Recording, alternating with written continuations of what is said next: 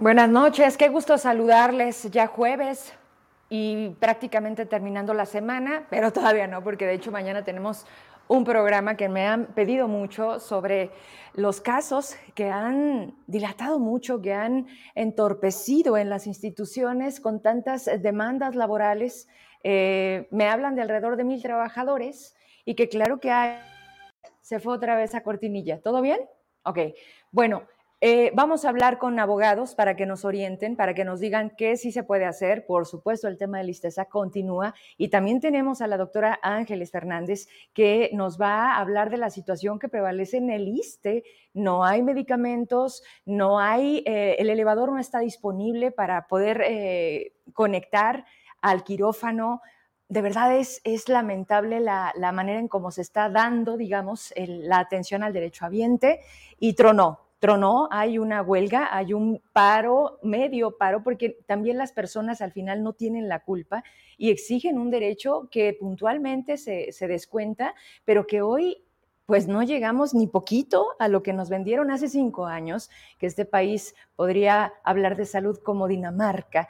Y ayer, como hace una semana, como el tema de las vacunas, como no acabaríamos pues no llega a la transformación o quizás a Zacatecas tampoco voltea o qué es lo que está pasando, porque al menos hoy aquí, hacia donde veamos, hay problemas que atender y lo más importante es eso, que se atiendan, que los directivos, que las cabezas, que a quien corresponde, que al departamento de ventas, que a recursos humanos, vaya, a toda la estructura, en este caso, de este sistema de salud, pues tenga la capacidad más allá de decir, es que está trabado en la federación, y entonces, ¿de qué sirven ustedes aquí?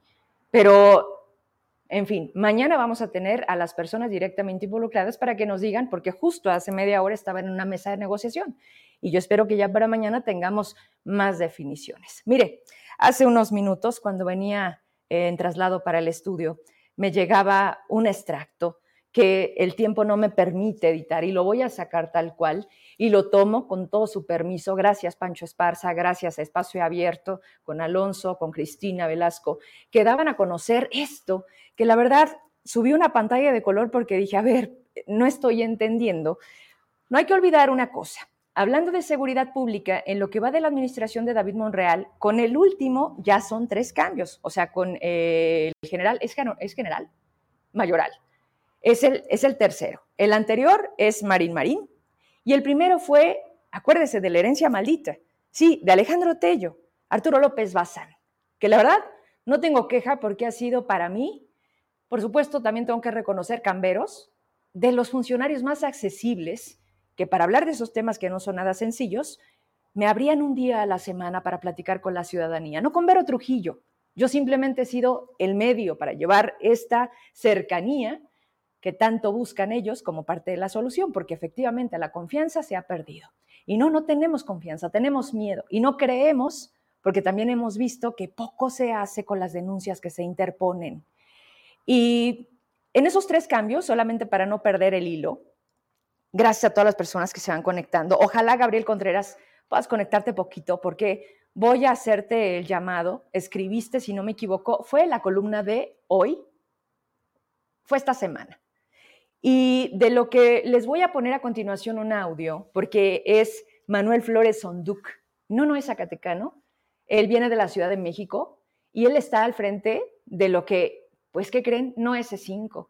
Zacatecas ni eso llega, pero ¿no lo supo López Bazán? Entonces mintió Alejandro Tello, pero además transcurrió un año y medio para que se dieran cuenta de que no eran las cámaras de la marca que dijeron, no, no eran 30, o no, no eran 300, eran 30.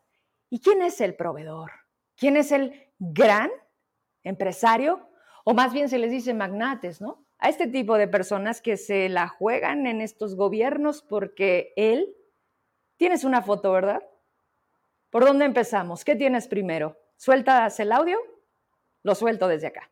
Vamos entonces para que vaya entendiendo. Y sí, Estoy muy contenta porque ya está aquí en el estudio la entrevista que anuncié también de mediodía, un empresario zacatecano, un hombre que pues me interesa mucho platicar y que lo escuchen, y no solamente el público que me sigue, porque no solamente nos ve Zacatecas. Afortunadamente, la otra mitad, nuestro otro pedacito allá en Estados Unidos, también les mandamos muchos saludos y, ojalá que estén conectados. Yo todavía no monitoreo, pero ahorita me conecto porque traigo este audio. Entonces lo vamos a soltar. Repito, él es Manuel Flores Sonduc, titular del, pues ya no sé, pero escuche usted. El P25 que pide el sistema nacional y la Tetrapol que todo el mundo o todo el mundo tiene. Entonces hoy estamos haciendo un esfuerzo, el gobernador pidió que este C5 sí sea un C5, un nuevo C5. Eh, eh, yo quisiera hasta invitarlos para que conozcan la tecnología que hay. Es una tecnología eh, decadente, obsoleta, diagnósticos. Claro que se han hecho las, por lo menos el resumen y, y las denuncias que deben de corresponder. Cancelamos software, software de de 7 millones que no tenían un tema estadístico, cosas que eran innecesarias y que se pagaban, no sé si por voluntad o capricho, pero definitivamente eh, por lo menos cortamos la llave de esas eh, eh, de esos malos hábitos que había. ¿Cuántas denuncias se han presentado precisamente por, pues digamos, no comprar el equipo necesario o incluso puede ser contrataciones que no eran tan necesarias? Ya dimos eh, parte a la función pública, la función pública trae su proceso, desconozco, no les pudiera precisar, pero efectivamente el tema del C5 no es un C5, es un C3, o sea, no, no, está, no está a la vanguardia. Eh, recordar también que la tecnología va avanzando, pero sin embargo, eh, la, la tecnología que encontramos no era compatible, o sea, no, definitivamente hoy sí se está modernizando este sistema de videovigilancia de la red de radiocomunicaciones eh, se está haciendo compatible para que sea una herramienta funcional para la seguridad pública municipal, estatal y de investigación. Además, recordemos que tener un C5, eh, eh, además lo hemos visto en otros estados, es elemental por el tema preventivo, disuasivo y, y de reacción y de investigación. Entonces, hoy tenemos carencias en tecnología, claro, eh, eh, hemos dado la lista a función pública de los, de los equipos que, que hemos o que se han detectado no hasta ahorita y por eso les, les digo con precisión que, que definitivamente necesitamos muchos recursos y seguimos gestionando ante la federación más recursos para que podamos tener eh, el C5 que requiere el Estado. Hasta ahí le voy a dejar y voy a dar paso a leer lo siguiente, porque entonces pues ya no nos está cuadrando. Y han estado solicitando, hemos estado solicitando solicitudes de transparencia de información porque se supone que, pues desde hace tiempo, ¿no? Ya tenemos esa herramienta para que los ciudadanos sepamos quién, cómo, cuánto se gastan y que se eviten estas malas prácticas en donde, oye, siete millones para, pues para un proveedor, tú págale, ¿no? Como la, aquella um, factura que salió del Universal de Sinfolio cosas así por el estilo, pero pues eso no pasa en Zacatecas, ¿verdad?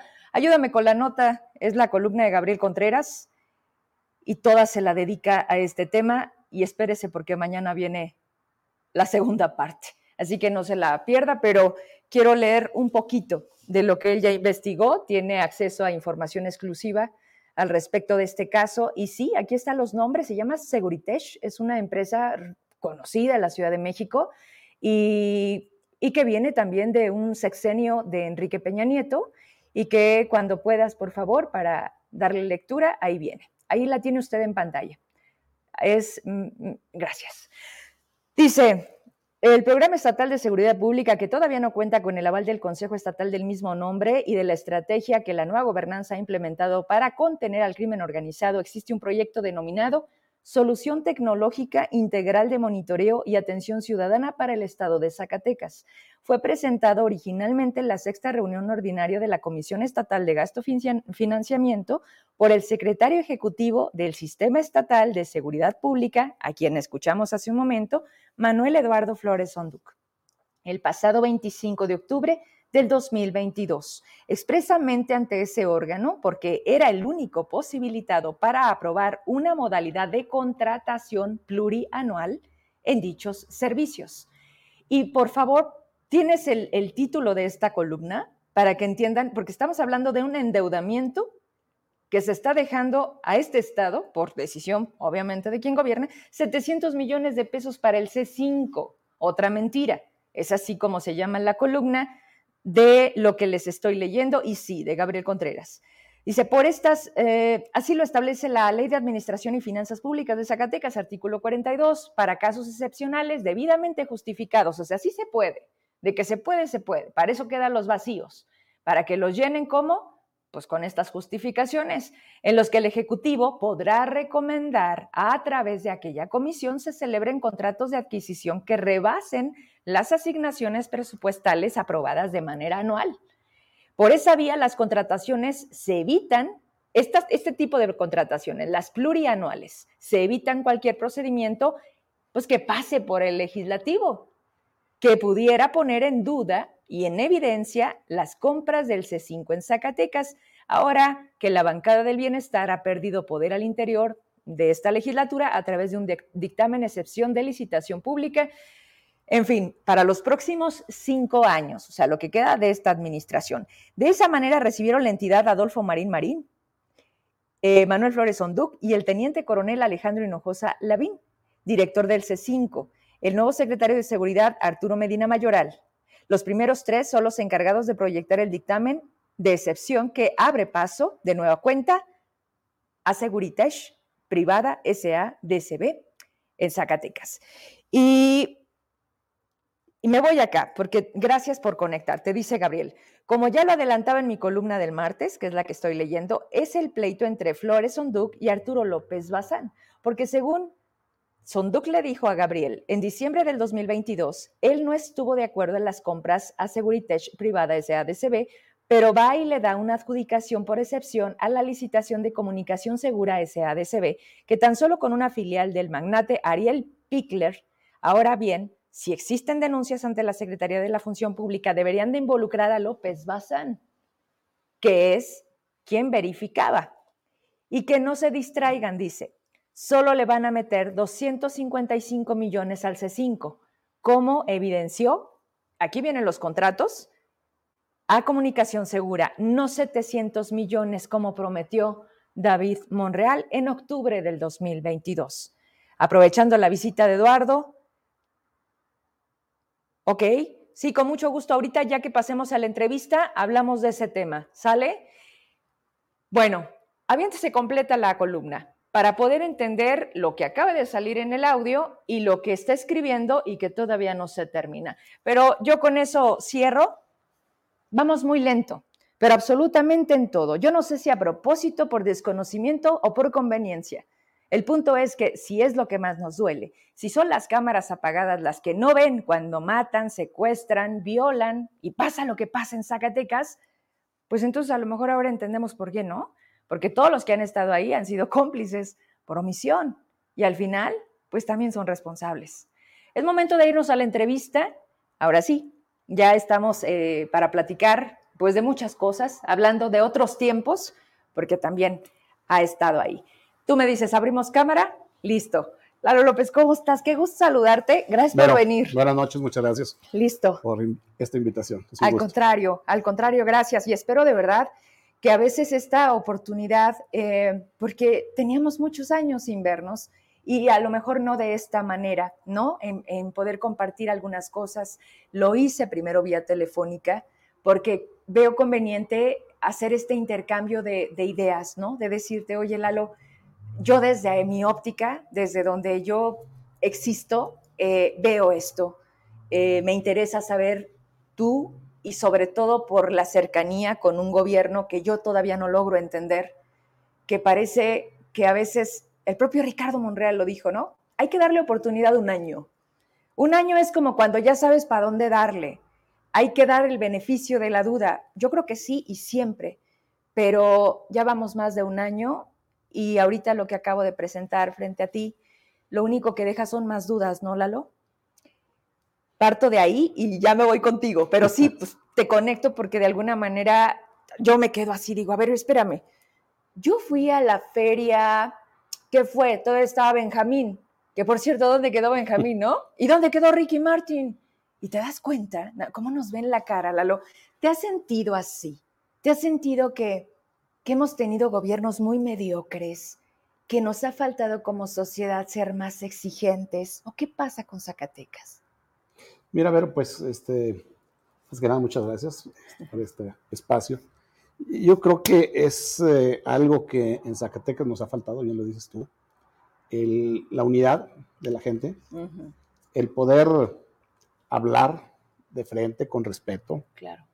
pero pidiendo lo que el Estado requiere. Es un Estado que sabemos que es de los últimos lugares, y no por exactamente por la Z de Zacatecas, pero en aportación del PIB, pues andamos en los últimos lugares. Pero esto no es de este sexenio, esto se viene arrastrando, como tú bien dices, de, muchos ayeres, de muchos años para atrás, ¿no? Y yo en lo personal me han tocado, eh, desde que estoy yo en los negocios, pues este es prácticamente el séptimo gobernador que de alguna manera me ha tocado tener trato. Y bueno, pues unos mejores que otros, otros peor que otros, y unos partidos de uno, otros partidos de otro.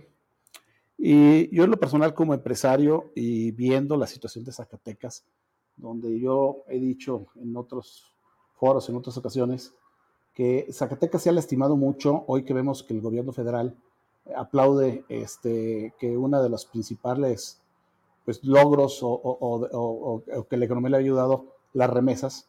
Pues yo digo, las remesas nos debería dar, con todo respeto, vergüenza, porque yo creo que no hay peor cosa que la migración cuando te vas de tu ciudad, de tu estado, de tu tierra. Y yo veo que Zacatecas, pues eh, esa migración empezó.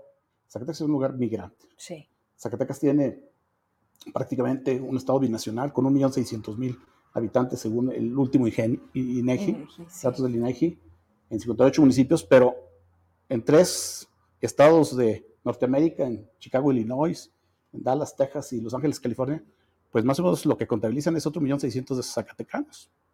Y eso ha ayudado mucho a esas remesas que mandan nuestros paisanos para que muchos municipios donde hay una falta de trabajo, de oportunidad, pues hay estados que de ahí pueden subsistir ciertas familias. Pero a mí algo que, que duele y que preocupa es que en los 50 dices, pues, ¿por qué empezó la migración? Pues los campesinos de ciertos municipios, por falta de oportunidades. En los 70 es la segunda migración, pero yo lo veía ahí ya un poco más cultural. Los hijos, los sobrinos, veían que venían los tíos en las vacaciones, en la Navidad. Era aspiracional. Veían que llegaban con dólares, con buenas camionetas, buenos cintos, botas, este, traían dólares, agarraban el mariachi en, el, en la, plaza, de la fiesta, y se volvió medio aspiracional, porque ya en los 70 creo que había algo de trabajo mejor, las oportunidades. Después viene otra migración, la de los 90. Muchos de hijos de gente más o menos de nuestra edad que se fueron a estudiar en Monterrey, en Guadalajara, en México, y que no regresaron porque vieron mejores oportunidades en otros estados o donde estudiaron, o, en estados vecinos, como San Luis, Aguascalientes. Y faltas de oportunidades de buenos empleos, de buena remuneración. Esa es la tercera migración para mí. Pero la cuarta y la más importante, y que lo he dicho yo a algunos funcionarios, es la que estamos viviendo actualmente, y actualmente digo los últimos dos años, la migración de empresarial. Sabemos que hay gente que ha salido desplazada de Jerez, gente que se está yendo de Fresnillo, de Zacatecas, de Guadalupe. Y eso, pues es muy peligroso porque esa gente que si bien se va y deja las empresas, los, micronegocios, los comercios, pero va a ir a otro lugar con mejores condiciones y a lo mejor no, a lo mejor no los quitan mm. todos, pero ya no van a seguir invirtiendo porque van a encontrar mejor negocio en otra parte. Entonces, eso yo se los he dicho desde funcionarios de seguridad y todo, porque tenemos que reconocer el problema. y el problema se llama seguridad. Si bien hay otros estados, a lo mejor más graves, como Michoacán, yo tengo negocio en Michoacán y está fuertísimo. Guanajuato yo mucho, también tengo negocio ahí. Y, y Guanajuato ciertas zonas también están muy fuertes. Guerrero lo sabemos que está fuerte. Guadalajara también, hay mucho más norte que aquí, pero son ciudades. de México, ¿no? Una ciudad de México, pero son ciudades mucho más grandes poblacionalmente. Y se nota menos. y se pierde la nota. Entonces, a lo mejor allá en Guadalajara Hoy alguien me decía, mi amigo Toño Baruqui dice, es que en Guadalajara mataron 30, pero ahí se pierde la nota. Aquí sí matan a 6, es una nota fuerte. Entonces, independientemente de eso, digo, lo, que, lo, ideal, recordemos que, hace 20 años con Ricardo Monreal, curiosamente con otro Monreal, fue el lugar más seguro, si recuerdas. Me comentaste ahorita que entraste en el Entré en el 98, justo sí. Y, y, comento una anécdota que yo en aquellos tiempos ya pues había relación con el gobernador Ricardo, él un día con bombo y platilla decía, este, Zacatecas es el lugar más seguro. Y yo le dije, gobernador, no hagas ruido de eso porque es como la competencia. Si digo, este negocio me está yendo muy bien, pues se te van a poner 5 o 10 gentes y, ya no va a ser. ¿Te van a hacer competencia? Te van a hacer competencia, o sea. Pero está padre, ¿no? Pero, en el caso de la seguridad, decías, es el lugar más seguro que iba a pasar, pues los malos, pues iban a decir, es un lugar virgen. Hoy que hablamos de muchos grupos, pues empiezan a penetrar. No hace mucho, unos 6, 7, 8 años, venía yo del aeropuerto en el avión y me encuentro hoy el senador Monreal y me dice, Lalo, me acuerdo muy bien de ti hace X años que me comentaste eso y perdimos ese primer lugar. Hoy, ¿qué, qué, qué, pasa? Bien dices tú, los organismos empresariales, a mí me toca fundar en 1994, muy jovencito, eh, Coparmex era el, era el único estado a nivel nacional que no había Coparmex y nos organizamos un grupo de empresarios. Yo era, era, el más joven prácticamente. Y veíamos, pues, ¿por qué, ¿por qué falta Coparmex? Alrededor, bueno, los 31 estados tenían, y era un sindicato patronal, el único sindicato, los otros eran por afiliación, en aquellos tiempos voluntario, nos organizamos un grupo de empresarios y lo formamos en el Club de Golf.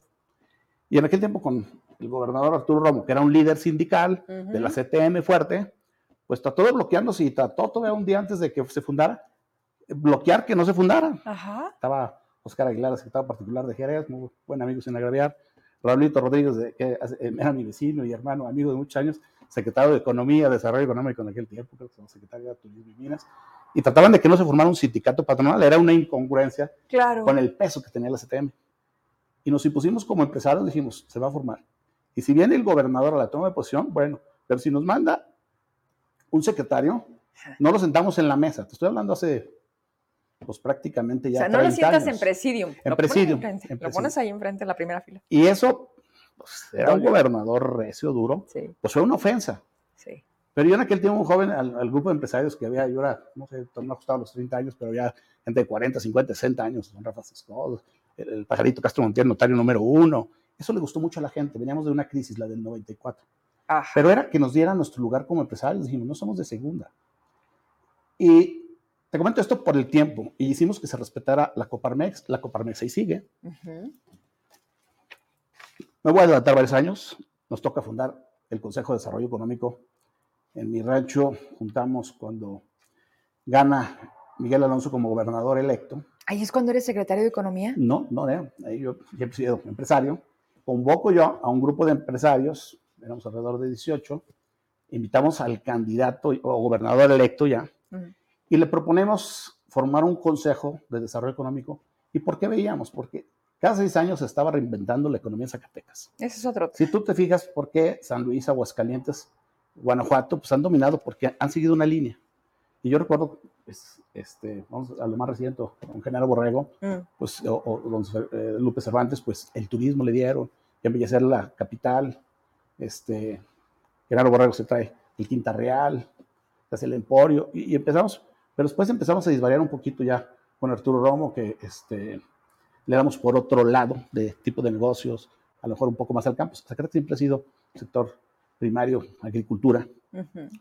Después llega doña Amalia García, doña Amalia, este, empezamos algo con las plantas del frijol y, lo aeroespacial. Oye, lo del gas natural. Lo gas natural quiero decirte que... ¿Está parado? No, ahí, ese tema lo conozco muy bien. El gas natural este, lo, lo, trató de traer desde atrás de...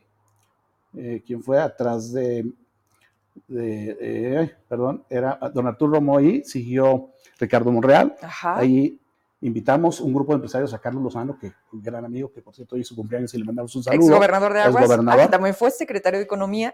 Lo propusimos un grupo de empresarios. El senador Ricardo Monreal, gobernador en aquel tiempo, él no lo conocía. Ok. Y en aquel tiempo ya había sido dos veces secretario de Economía en Aguascalientes. Y nosotros le propusimos, dijimos, es un cuatro experimentado, Zacatecas requiere industrializarse. Y gente que le sepa, ¿no? Y que le sepa. Y, por propuesta de un grupo de empresarios, llega este, el ingeniero Carlos Sano, el cual ahí no suena una buena amistad. Perdónalo, Ricardo, si escuchaba. Sí, sí, sí, sí, la verdad de las cosas, eh, te digo, no lo conocía él y a una propuesta, y a una propuesta que nosotros, yo no personal nunca he militado en un partido, pero que en aquel tiempo el PRI, este, tuvimos un grupo de amigos apoyando, no en campaña, pero apoyando a Pepe Olvera, este, llega Ricardo Monreal por el PRD, él sale de, las filas del PRI. Sí. Pero sin embargo, platicabas y te comunicabas y llegabas a, consensos. Y sin problema. En su momento fue bueno. Posteriormente, con doña Amalia García, este, tratan de traer el gas natural, no lo logran. me voy más adelante, gana este, Miguel Alonso. Sí. Lo invitamos a una comida ahí en, en la casa de- del rancho de la familia. Y le proponemos este consejo para decir, esas variables necesitamos ya que Zacatecas agarre un rumbo de los siguientes 20 años. Por favor. Sí. Ajá. Y que queremos que este consejo no nos queramos meter en temas políticos, no grilla, simplemente meternos en el tema económico. Y que tuviera voz y voto, ¿no? Sí, sí, claro. Le gustó la idea, pero se forma el consejo, pero ahí le gustó, este, y el, el grupo de empresarios le proponen que porque yo no agarré la Secretaría de Economía, de- en aquel tiempo de desarrollo económico, me invita el gobernador, el exgobernador Miguel Alonso, cinco ocasiones, cinco ocasiones, le digo no, Pues no, ¿qué no, le digo, necesidad no, tenías no- tú? no ando buscando chamba. Claro. Y, un grupo de empresarios y, y llegamos a algunos acuerdos, se oye feo decirlo, pero acuerdos de, oye, yo, entro, pero yo no me voy a afiliar al partido, yo, Ya, sí, sí. a mí no me mandes a coronar reinas, por No me favor. condiciona. No, no, Porque lo hemos visto algunos secretarios con todo No, que respeto. creen que es su Sí, chamba. Es muy respetable, sí, pero No es su chamba. oye, yo no quiero que me metas en temas políticos en campañas, que también lo hemos visto, y todo ese tipo de cosas y otras cosas, oye, el presupuesto, el impuesto a la nómina, que se maneje para el desarrollo económico. Y la verdad, las cosas que, que todo me dijo que sí, y lo último que ya no había cómo decirle que no, el- eh, faltaban dos días para que diera su gabinete. Yo ya le había dicho cinco días para atrás que no. Entonces tú seguías en un no. La verdad, por, por mis compromisos, por- y, y yo no buscaba, nunca Chamba. me pasó el mi argot de mi cabeza de, de ser funcionario.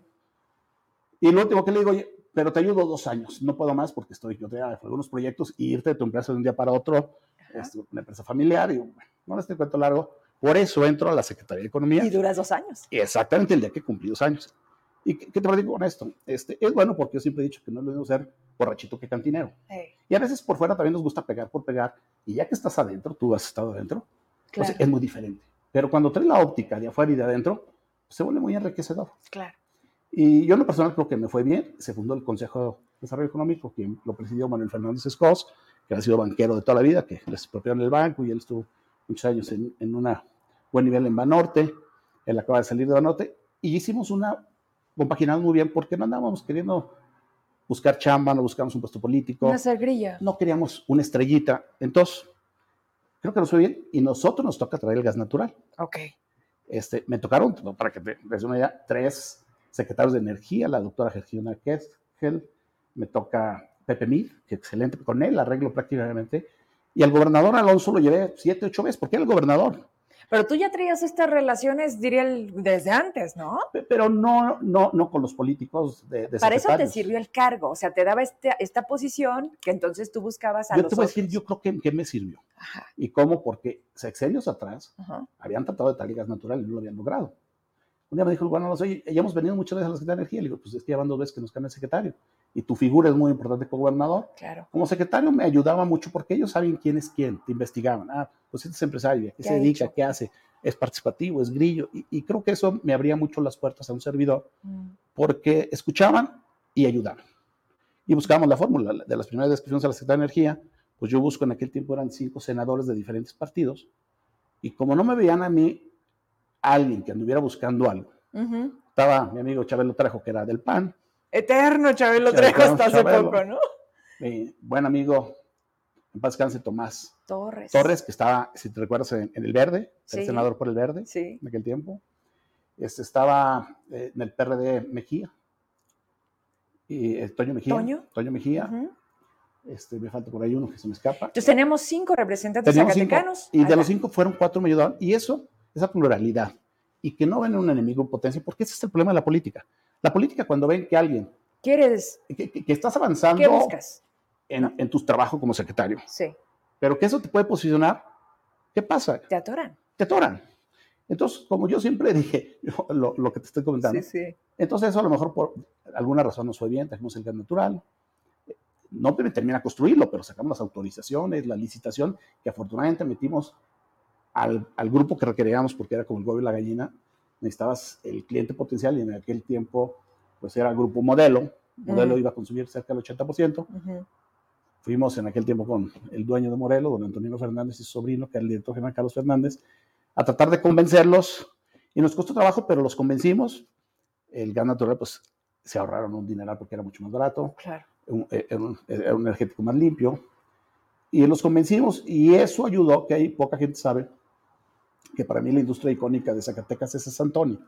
Ujú. Mi amigo Paulito Reinas, en par descanse, Él no sabía que yo iba a la secretaría y, y creo que fue la primera cita como secretario. O sea, le dio gusto que yo llegara, pero me manda a hablar que si podía llevar al gobernador a Santoni. Mm. Y llegamos y la gran noticia era que se iban de Zacatecas en 2010. ¿Por qué? Porque no había gas natural, ellos quemaban gas LP y el diferencial, el costo, por decir, de producción debería ser el 8% del gas natural y estaban pagando 38% con gas LP, pues era ya inviable. Ellos pusieron primera piedra en derramaderos, Coahuila, con el profesor Moreira de gobernador. Y en eso pues, había entrado Carlitos Lozano de gobernador, muy amigo de, de don Pablo Reyes para descanse, y, y, ya el jaloneo, mejor 20 aguas. Y entonces yo, secretario, le digo, no me hagas eso porque en vez de traer una empresa se me va la icónica. ¿No era así? No, le digo, amigo, aguántame tres meses. Y te muevo el gas natural. Y te lo muevo y creyó en mí y me acompañó. ¿Y qué te quiero decir? En aquel tiempo había dos, eran dos plantas, Valdoglas y Santoni, sí. que eran dos hornos. Hoy, en términos, eso fue en el 2010, después de 13 años, están abriendo, murió mi amigo, se hacen los hijos, Jaco, Bernardo y Germán y Gaby, eh, al frente de la empresa, están inaugurando, me decía Jaco conmigo, antier con él, y están inaugurando el sexto, o sea, la sexta planta. No se fueron en aquel tiempo, no me acuerdo si eran 300 empleos. Hoy hay 850, 900. De eso se trata la política, la economía, de ver para adelante, de generar y de ayudarnos. Y bueno, el Consejo, hemos tenido aciertos, a lo mejor algunos aciertos, pero nosotros con los gobernantes les decimos las cosas de frente, así como estamos platicando tú y yo. No hay necesidad de gritar, de echarle la viga, no, no. Simplemente yo creo que cuando eres directo y eres respetuoso y dices las cosas como son, que fue es un tema de, de una reunión que creó cierta controversia. De las últimas. En días pasados de seguridad. Pues la verdad es que las cosas se dijeron cosas fuertes, pero con mucho respeto. ¿Sí? A veces la gente no está, yo te soy honesto, este, yo no iba a ir, tenía un viaje en puerta, desgraciadamente como le hace el gobierno, te convocan un día antes, cuando fuera, y me dice, por favor, ayúdame el secretario de Economía, a ver, el gobernador, quiere que estés ahí. Pero yo pues sabía que iba a hablar, éramos 10 eh, este, empresarios, presidentes de cámaras, la mayoría, y me habían al primero y la verdad no había ni preparado. Tú fuiste el primero que te dijeron. Sí, y te voy a decir una cosa, a veces son temas complicados porque, pues por la parte federal y la parte estatal, pues había, no sé, 10, 12 agentes de seguridad. Vamos a hablar, los generales, con todo respeto, gente buena, este, fiscales, este, la federación. Pero pues a veces el hablar de un tema de seguridad, sabes que no estás jugando, no sabes que te van a ir a dar un poco escorrón. O que no sabes, no te imaginas cómo está de mal. Sí. Y que a lo mejor ni siquiera estamos dimensionando cómo está. Sí. Pero bueno, ya estás ahí y pues dices las cosas. Pero ¿Y lo dijiste, Lalo? Yo, yo me, quedo, me quedé sorprendido, sí, claro. Y le dije de frente al gobernador, y pues vuelvo a lo mismo con respeto, el gobernador estuvo atento, estuvo apuntando. Oye, quería preguntarte algo, perdón que te interrumpa, y está muy interesante porque tengo muchas cosas. ¿Te parece si las vamos desahogando? me dijiste que el gas natural no se detuvo. O sea, ¿en qué estatus tenemos hoy gas natural en Zacatecas? hay gas natural en Zacatecas. Ok. Este, pues ya vemos muchas industrias. En mi caso, yo tengo invernaderos de exportación, produzco, eh, quemaba gas LP, ahora quemo gas natural. Te comento, Antonio, de dos plantas, prácticamente dos hornos, hoy son seis, o sea, es el equivalente a seis plantas. El grupo modelo quema todo eso y bueno, han llegado otras industrias.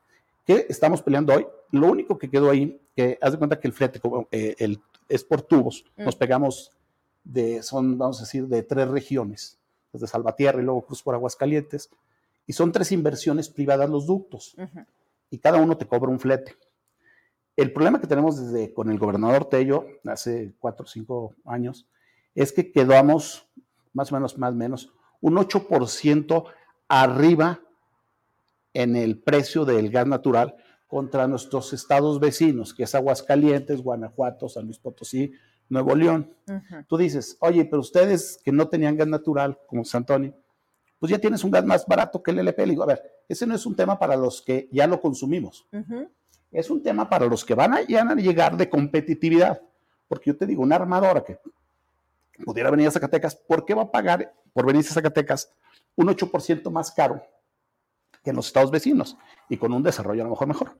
Entonces, hemos, el grupo del Consejo de Desarrollo Económico, este, hemos desde con el, el gobernador Tello y ahora con el gobernador David Monreal, hemos estado dando lata porque hay un sistema que se llama el Rolling.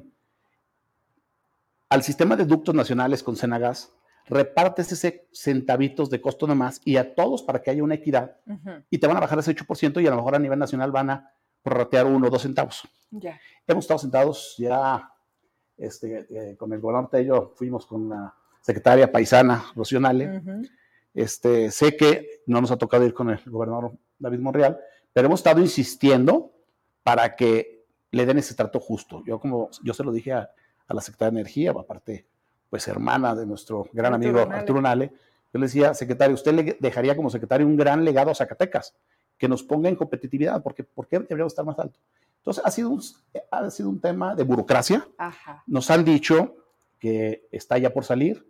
Nosotros estamos insistiendo con el gobernador y, con el secretario de Economía, pues que le demos velocidad a esto, porque es uno de los tantos temas que Zacatecas requiere para competitividad. Pero el gas ya hay, está el ducto.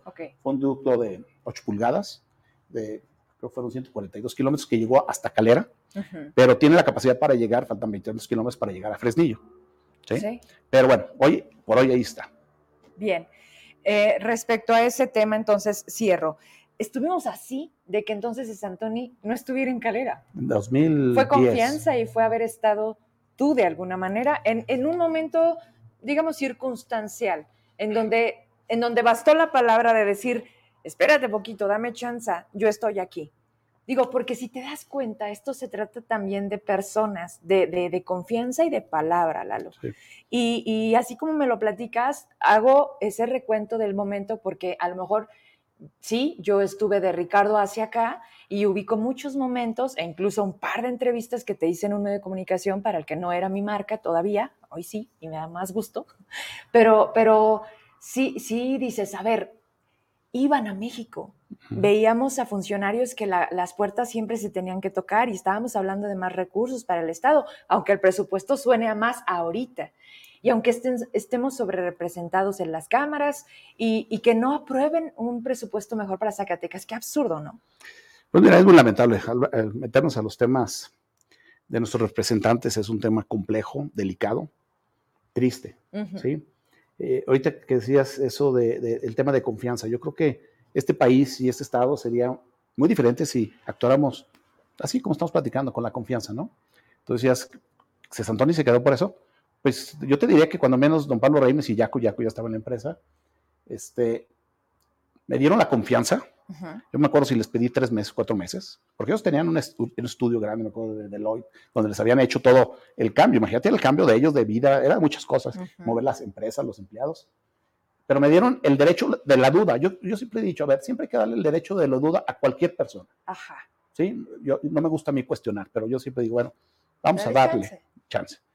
Y Pablito yo me lo llevé cuando fuimos, que te platicaba que fueron los senadores. Sí. Pablo fue y vio cómo conducimos la reunión, que iba Miguel Alonso, y si Miguel Alonso, el gobernador, teníamos que llevar los tres años, pues, venía. Lo hacemos. Entonces, creo que cuando te proponen las cosas y cuando buscas el cómo sí, yo soy muy terco en mis negocios. Y, y te ha funcionado. Y aunque me tarde, pero trato de lograr los objetivos.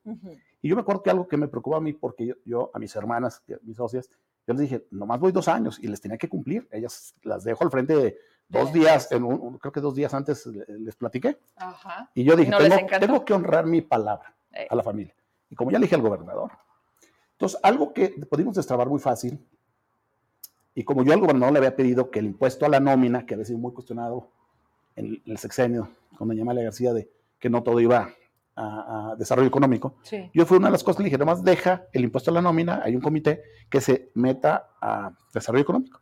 Y ahí pudimos llegar con el secretario de Energía, con Pepe Mid, decirle, gobernador, este secretario, el gobierno del estado pone, no con la cantidad, si eran 50, 60 millones de pesos, la inversión eran 400 y tantos millones de pesos, y desde ahí me dijo, ah, caray, secretario, es que aquí todo el mundo llega y pide y no ofrece algo. Ajá. Entonces, la forma de ver cómo hagas el planteamiento. De pedir.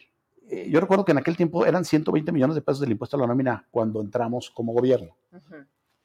Al final es, cuando yo me voy a los dos años, ya se generaban, si no me recuerdo, 150 y al final creo que los dejan en 180.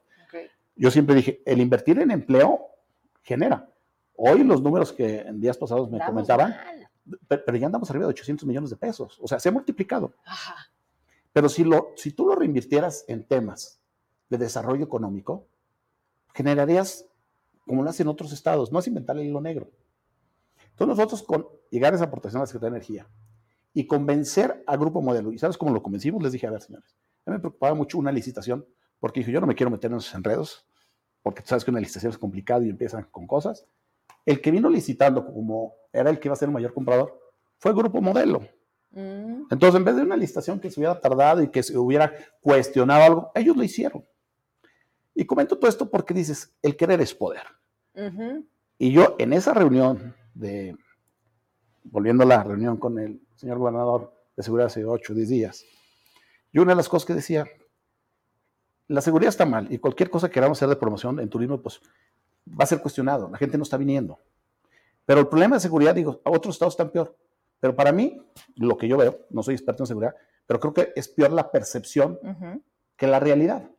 ¿Por qué? Porque no está funcionando la comunicación social, no están comunicando bien, ese es mi sentir. Cualquier estado, yo decía el culiacanazo, y, ahí lo dije. Al día siguiente estaban, y, el culiacanazo, sabemos, 200 carros que estuvieron incendiando y bueno, todo, lo que pasó. Al día siguiente estaban con un video.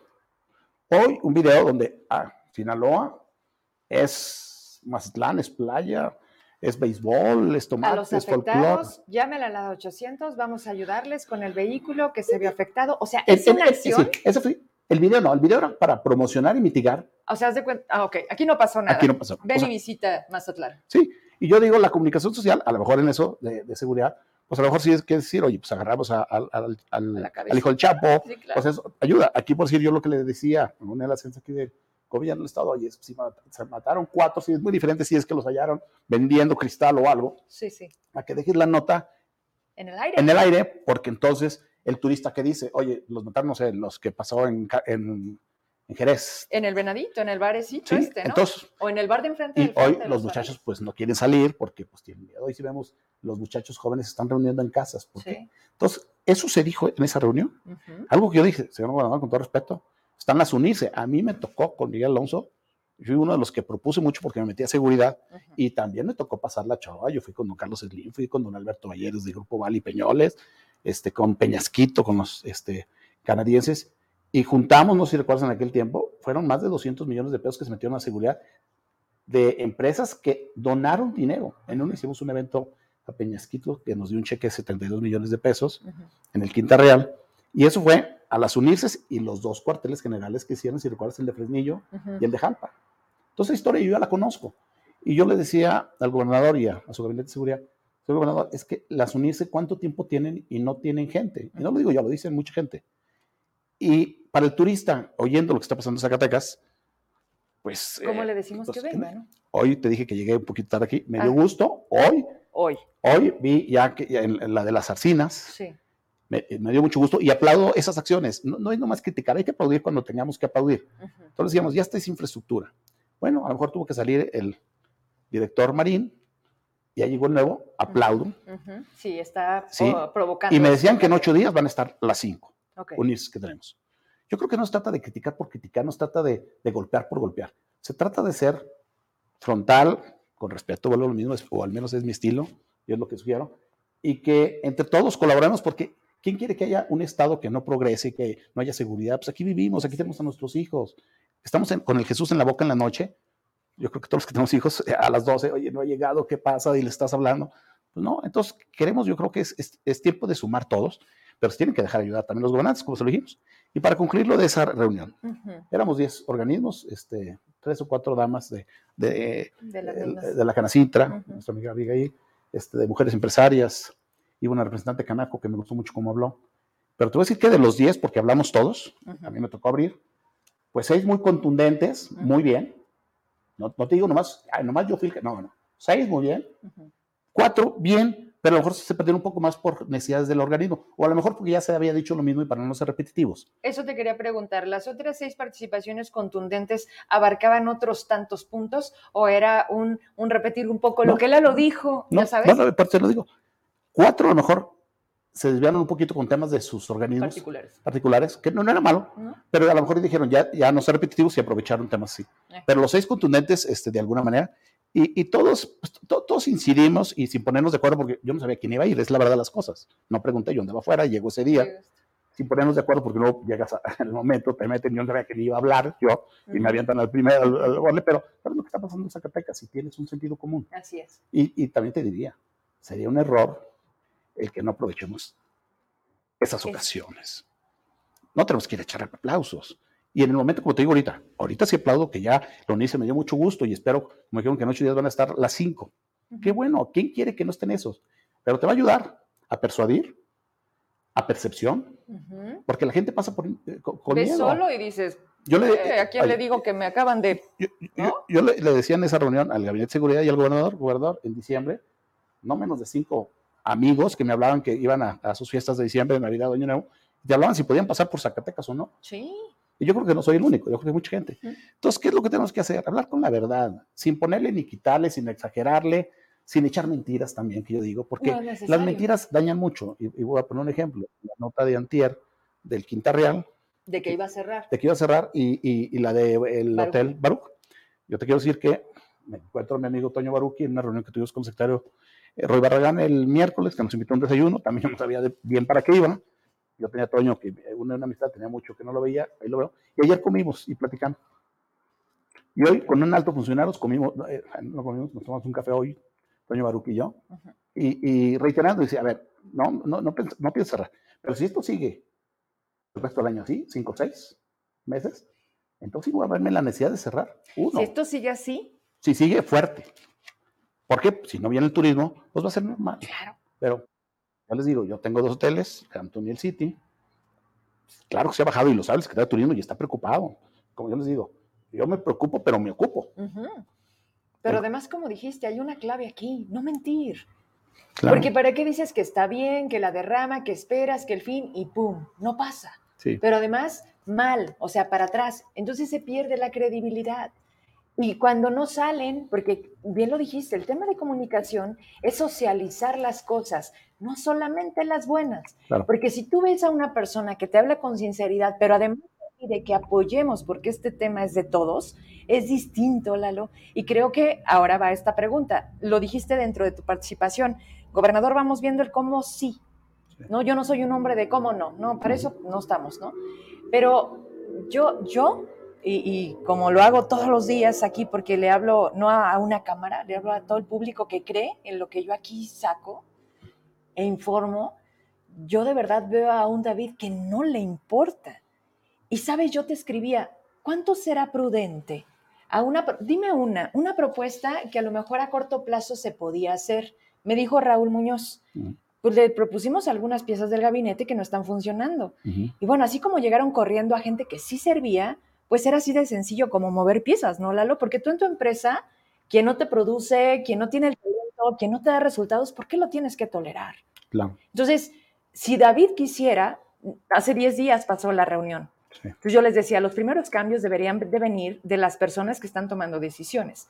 Tú viste a un David que tenía datos, o sea, que llegó a lo mejor con una libreta como yo y que dijo, la situación está así, esta es la realidad, y, ellos abrieron, digamos, la mesa para después dar paso a lo que ustedes tenían ya hacer este intercambio o ni siquiera traen como un punto de partida.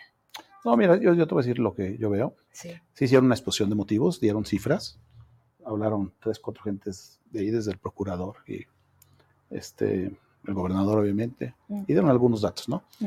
Yo lo vi muy atento al gobernador, yo lo tenía de frente, lejos, en la sala grande, y con tu libreta así, apuntando, lo, lo vi todo el tiempo apuntando. Sí. Yo espero, y te digo, hoy me da gusto porque se habló una de las mayores, porque era a lo mejor de las más fáciles, hablar de las unirse, ¿no? Se habla de, de, reforzar la seguridad. Claro. Se habló de mejorar la comunicación. Entonces, este, yo le quiero dar el derecho de la duda, porque también dijimos, muchos, muchos negocios no van a aguantar seis meses, es lo que te digo. Y lo que Toño Baruki ya lo desmintió hoy, pero también lo dijo, oye, pero si esto sigue así, pero entonces pues te das cuenta, no es ni una mentira, ni mucho menos es el deseo, porque yo les decía, Ojalá que se equivocaran no solamente don Paco Reynoso, ¿no? Que ahí fue donde suelta. Ojalá que me equivocara yo también en tantas editoriales o puntos de vista que he dado, porque justo buscas esto. O sea, un encuentro en donde no, sabes cuántas veces he llamado al, gobernador, me encantaría, y creo que están obligados, Lalo, ya fuiste funcionario, y como dices, ya, ya estuviste aquí, ya estuviste acá.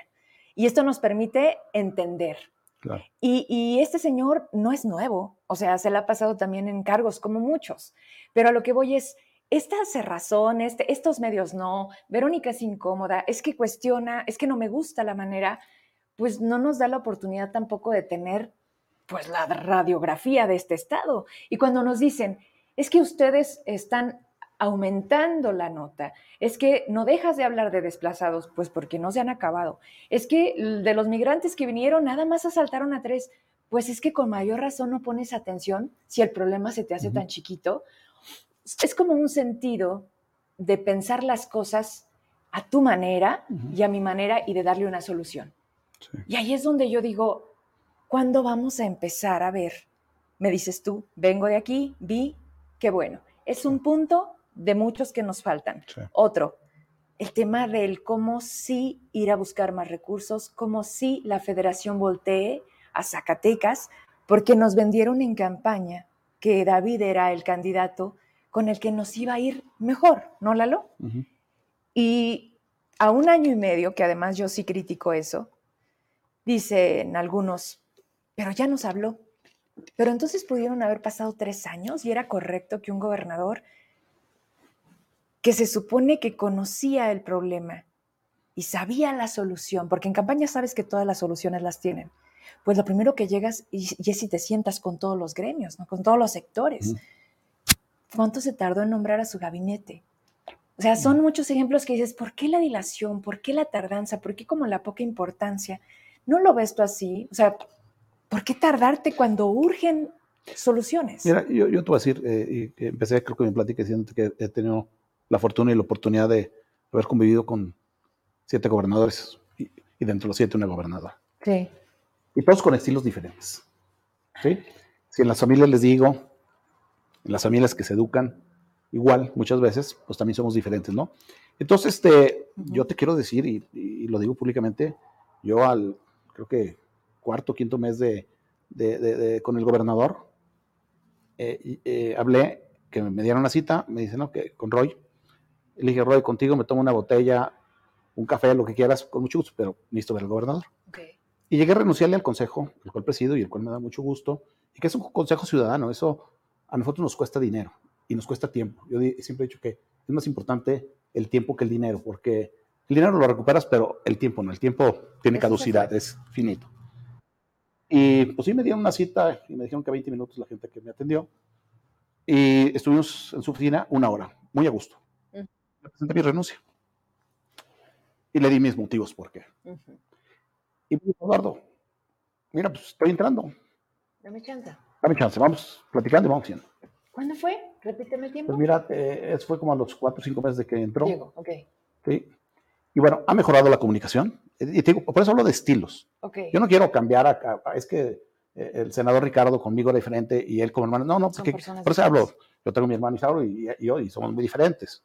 Entonces, en ese sentido, digo, a, mí no me, no me asusta. Mm. Pero te asusta cuando dices, oye, entonces este, no nos podemos comunicar. Y, yo fue lo que hice. Yo le he dicho a secretarios y un, oye, un alto secretario que acaba de llegar hace poco y en, mi primera entrevista que nos platicamos como tú y ahorita, me dice, ah, caray, eres muy duro y muy directo. Le dije, mira, a mi edad ya no me permite perder el tiempo. Y yo creo que lo que estoy viendo y con la experiencia que uno tiene, y no porque seas sabelo todo, ni seas muy, que sepas mucho, no, pero simplemente ya has vivido bastante, conoces muy bien tu estado, y Zacatecas ya no está para experimentar, e, es, lo que me refería. Pero te conocen así, y como le dije, pero yo cuando te diga, yo no soy de los que este, digo algo y escondo, aviento la piedra y escondo, hermano, me conoce la gente de muchos años, por eso te hablo de gobernador, ¿sí? con todos me hablo con respeto. Y con, eh, con todos, te voy a decir, con don Arturo Romo tuvimos un distanciamiento fuerte, Hoy nos saludamos con respeto. Con doña Amalia García quiero decirte, fuimos a tumbarle que hipotecaran el impuesto a la nómina. Y estuvimos, lo organizamos un domingo, Pate Aguirre, Pablo Reyes, tu servidor y otro grupo de empresarios, y no, no sé si recuerdas esa etapa, y estábamos, les digo, nos sentíamos, con todo respeto a los barzonistas, pero nos sentíamos afuera del Congreso como barzonistas y logramos que no hipotecaran el impuesto a la nómina. Un grupo de empresarios, éramos como 100, y nos organizamos un domingo.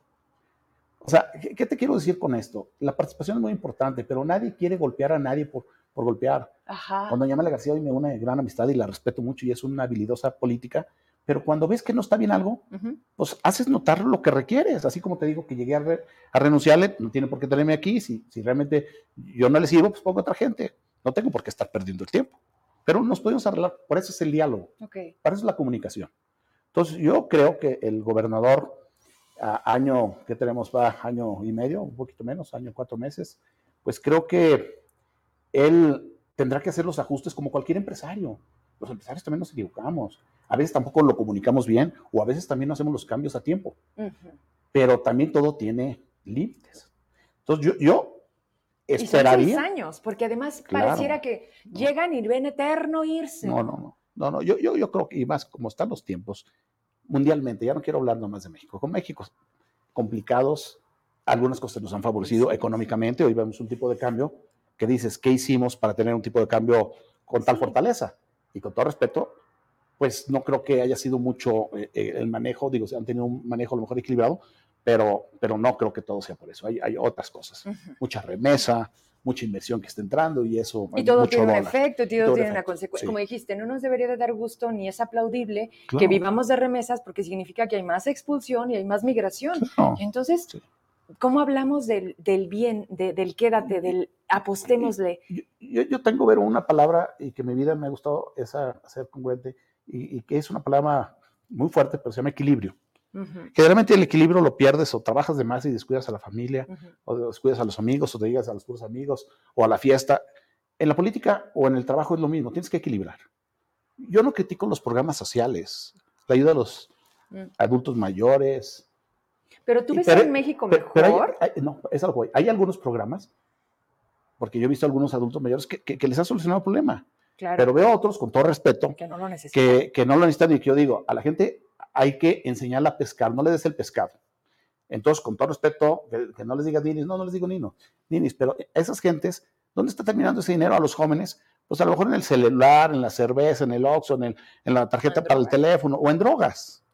Entonces, esas cosas, con todo respeto, yo lo veo, y, y, y, y, sea Morena o sea el PRI, o uno, al menos yo, yo, no estoy etiquetando ningún partido ni, ni favorezco ninguno porque no milito ninguno. Pero yo creo que nuestra responsabilidad es decir lo que creemos que no está funcionando. Que nos hagan caso, ese es otro tema. Pero es que ahí está el gran tema, ¿no, Lalo? Porque nosotros podremos solucionar el mundo en una mesa.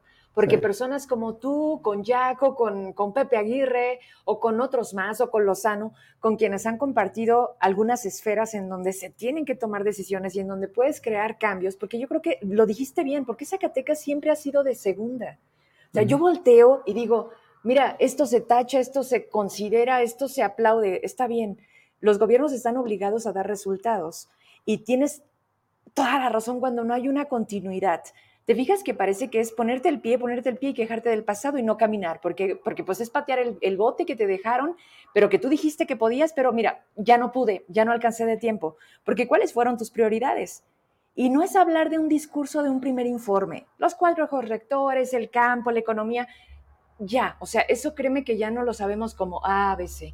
El punto es que no se vuelve tangible, no se cristaliza no vemos empresas aquí que estén llegando o interesadas en, inversión a Zacatecas. ¿Por qué? Porque, punto número uno, pues claro que cómo voy a ir a meter mi lana en donde no tengo seguridad. Y, me gustaría escucharte porque sé que estás enterado o eres parte de Todos Somos Zacatecas. Esta propuesta de decir, a ver, ya es mucho, ¿no? O sea, yo no sé si también es una campaña, es ponerle la atención hoy más a Zacatecas. ¿Por qué? Porque dices tú, a ver, elecciones, política, partidos, pues no representamos electoralmente. ¿A quién le puede interesar Zacatecas? Ah, bueno, es el tema del apellido, es haberte atrevido a decir, porque en esto también es cuestión de, de momentos y de personas. Y no, y no estamos mencionando mucho al gobierno federal, Lalo.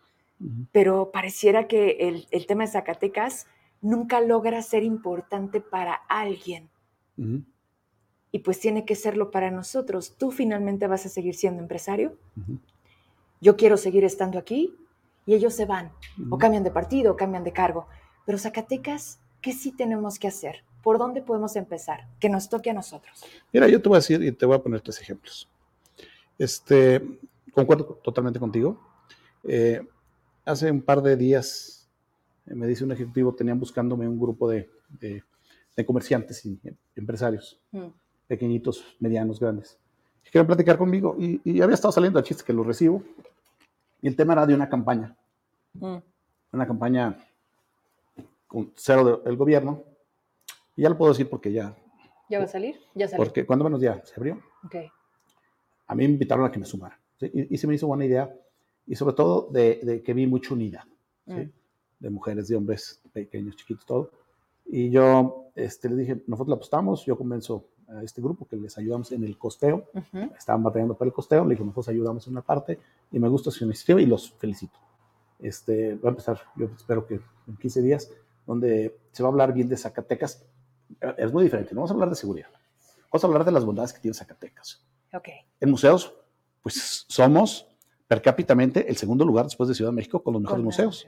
No sé si has oído hablar del Museo del Cielo, del cual Háblame de ese, firmamos el miércoles.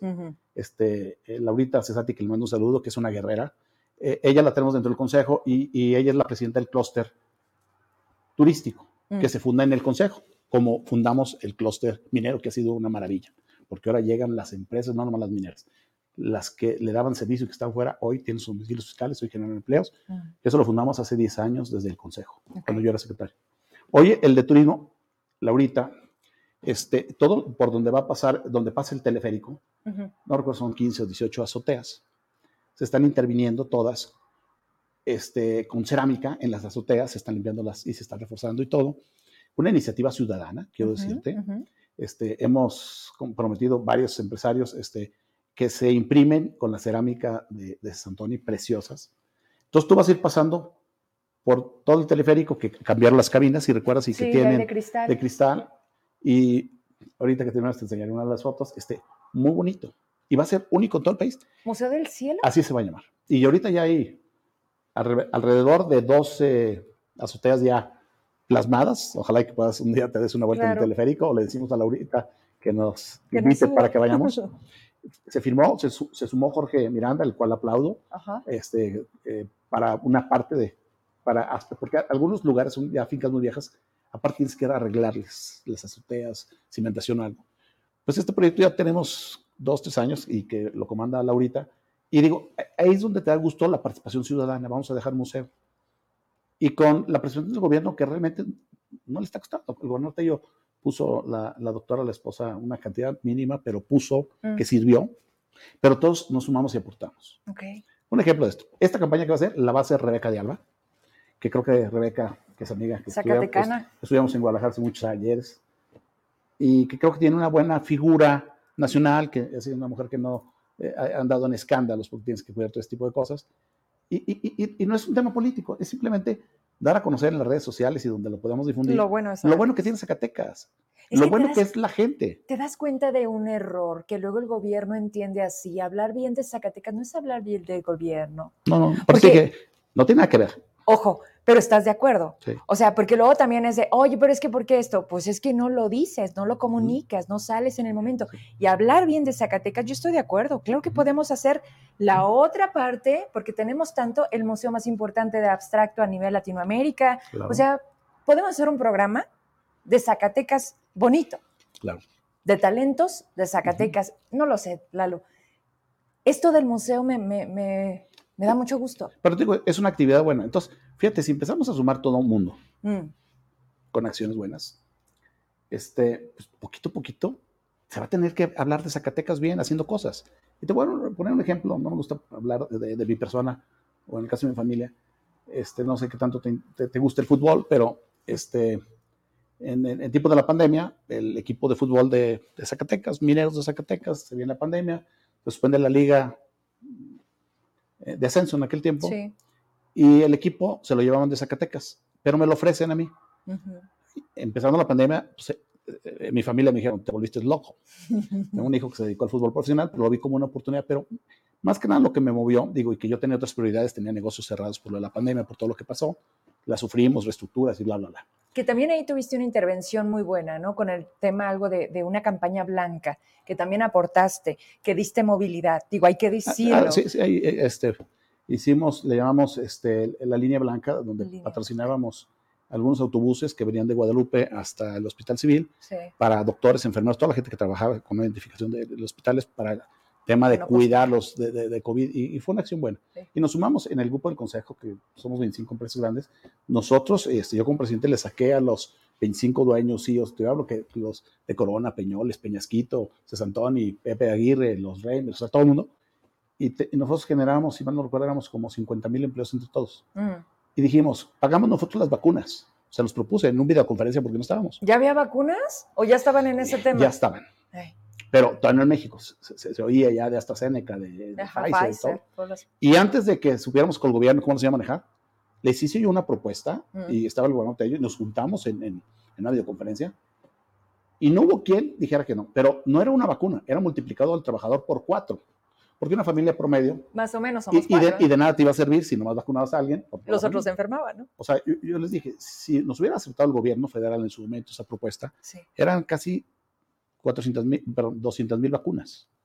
Iba a ser más del 10% de, la, población, pero iba a estar concentrados porque eran empresas donde los empleados de estas empresas, muchas en las principales cabeceras, Guadalupe, Zacatecas, Calera, Fresnillo, no me acuerdo, creo que Sombrerete. Entonces te iba a ayudar a ir apagando. Pero yo, eh, hago este comentario porque yo creo que todos siempre nos sumamos a, las causas buenas. Pero a veces aquí el gobierno federal pues controló la vacuna y pues no se pudo hacer nada. Entonces, yo creo que necesitamos seguir pidiendo y exigiendo. Y para terminar con el fútbol, nosotros le entramos no porque fuera el negocio en el momento, era porque a Zacatecas siempre le hace falta. Ah, es que no hay gas natural, no llegan empresas o se van. Ah, es que las autopistas no llegan. Oye, es que no hay esto. El y el fútbol, el equipo, y el caso del fútbol era recreación familiar y para los chavos. ¿Qué ha pasado? Pues este, que yo creo que tenemos que sumarnos todos a cosas positivas, es lo que yo veo. Todos, yo creo que estamos cansados de vivir, pues, cosas negativas de nuestro estado. Que sea realidad, pero quisiéramos oír más buenas, ¿no? Claro. Entonces, bueno, yo creo que podemos este, involucrarnos de una o de otra manera a tratar de que Zacatecas cambie. Lo peor es la indiferencia. Y, puede ser indiferencia desde los políticos o también de la clase empresarial. Pero yo creo que no estamos para eso y yo creo que pues yo, cuando menos yo trato de involucrarme, ¿no? De poner tu... Los granitos de arena. Bien, pues yo te agradezco. Mira, volteo, ahorita volteé al reloj y dije, Dios, 9.11, nos aventamos prácticamente una hora, pero tenemos muchas cosas que platicar y nos faltarán otras. Yo te invito, yo te propongo que que no se aleje esta parte eh, de empresa, medio, de gobierno. Digo, la puerta siempre va a estar abierta y, no sueno a, no, este espacio siempre he intentado de... Entonces invitándolos, invitándolos. Sí, sí, yo, yo también espero que vengas a cuando haya oportunidad, cuando se logre al final concretar, si puedes, por favor, invitarme a lo del museo. Vamos haciéndolo. Ah, vivimos aquí. aquí y, queremos quedarnos aquí, muchos. Y queremos quedarnos aquí. No, nos faltó el tema del éxodo de los empresarios de empresarios que no tienen cualquier nivel eh, ni de estudios ni económico. ¿Y cómo nos vamos a un estado que nos dicen que está peor que Zacatecas? Y que tampoco debería de ser el alivio, ¿no? Se me hace muy tonto decir, pero hay peores. O sea, sí, yo soy malo, pero hay peores a mí. Y ya entonces nos sentamos como a sentir que es el remedio. Y no es el remedio. El remedio es ocuparte, ponerte a trabajar, pero que la gente lo vea así. Y, y esa indiferencia de la que tú hablas, yo intento no serla, no, no, no voltearme. Las denuncias ciudadanas no me acabaría, ni el programa ni el tiempo de mostrarte cómo la gente voltea y ve aquí una solución, por lo menos una presión. Pero entonces cuando dices, nos falta que todos nos pongamos a trabajar. Y cierro con esto. Hubo una reunión que con Alejandro Tello decidían también, como en esta, quiénes estuvieran. Yo no sé si en esta donde tú fuiste había medios de comunicación. No, no vi. No dividieron en aquella ocasión una igual, porque como me la platicas, la veo igual y estuve presente. ¿Y sabes qué nos dijeron? Nos involucraron y nos dijeron, ¿qué proponen? Aquí no nos gusta porque no se trata, apenas empezaban estas páginas de acceso SAC, que luego también el morbo y el amarillismo nos gana, pero bueno, ese es un tema ya de psicología y muy personal, de consumo. Pero yo me acuerdo que tomé la palabra así como me conoces, ¿no? Y estaba Camberos, estaba Camberos, estaba GU, estaba Tello, y sí, los otros que la verdad ahorita no me acuerdo, pero yo estaba enfrente, y a lo mejor como tú, así. Y entonces le digo, están, está mal desde el punto en el que la gente ve en un medio de comunicación más confianza que la autoridad. Algo está pasando y es que ustedes no están atendiendo. Le digo, debemos de hacer un trabajo coordinado en donde ustedes den más la cara, ¿Cuándo ves al secretario de seguridad más cercano? Una línea directa. Él pregúntele al secretario. Mira, suena a lo mejor muy, dices tú, ah, funciona, Lalo. Funciona porque yo veía, y le mando un saludo a Héctor Alvarado, que acaba de estar, entrevistó a Paco Murillo. No sé si la viste. No, no la vi. Buena, buena. Un Paco relajado que te dice el tema del venadito. ¿Por qué mataron a los chavos de Colotlán? ¿Qué está pasando? ¿Por qué Zacatecas es tan, tan atractivo para el narco? No quisiéramos entender esas respuestas. ¿Por qué mataron a Raúl? ¿Por qué mataron a un juez? ¿Cómo mataron al de la Guardia Nacional? O sea, ¿por qué Zacatecas se está volviendo como el punto de redada y nada más pasan los días y ya se dispersa? Y el nivel de violencia sí ha subido. Y como seres humanos, hablaba con una psiquiatra y me decía, tenemos la capacidad de adaptarnos. Y duele, pero va doliendo menos. Y luego pasa otro suceso y nos vuelve a alertar. Y yo así me siento. Tú, la manera como te enteras, cómo te llega, pero si dices, oye, ¿viste el video al día siguiente de esto? Ya está aquí. Y sin mayor este, restricción. Se siente aquí, se siente aquí y dices, sí me da miedo, sí me da miedo, pero también sé que en estos momentos es cuando más fortaleza tenemos que, que sacar. Vamos haciendo equipo. Yo te invito las veces que puedas. Con mucho gusto. Entrémosle donde no nos guste más, ¿no? Y donde también no estemos bien, decírnoslo. El respeto es la línea del equilibrio. Claro. No, yo te agradezco mucho eh, estos minutos de plática muy, muy a gusto que me sentí. Pero yo invito a que, así como tú dices, yo creo que nadie queremos que a Zacatecas le vaya mal. Y tu trabajo, entiendo, es tu trabajo es el periodismo, es informar. El, el del gobierno es gobernar, el de los empresarios es generar buenas condiciones de generación de empleo. Si todo el mundo hacemos nuestro trabajo con comunicación, no tenemos que caernos bien. No. Pero si nos tratamos con respeto, creo que podemos lograr, y si escuchamos, podemos lograr grandes cosas. Vuelvo a lo mismo. Yo creo que a nadie le interesa un gobernador que no funcione o un secretario. Y yo creo que el gobernador entenderá y tendrá que hacer los cambios conducentes, porque si fallan los funcionarios, su gobierno está fallando. Entonces yo creo que eso hay un tiempo también de aprender. Me queda claro que una presidencia municipal no es lo mismo que, con todo respeto, que, que, que, un gobierno del Estado. Claro.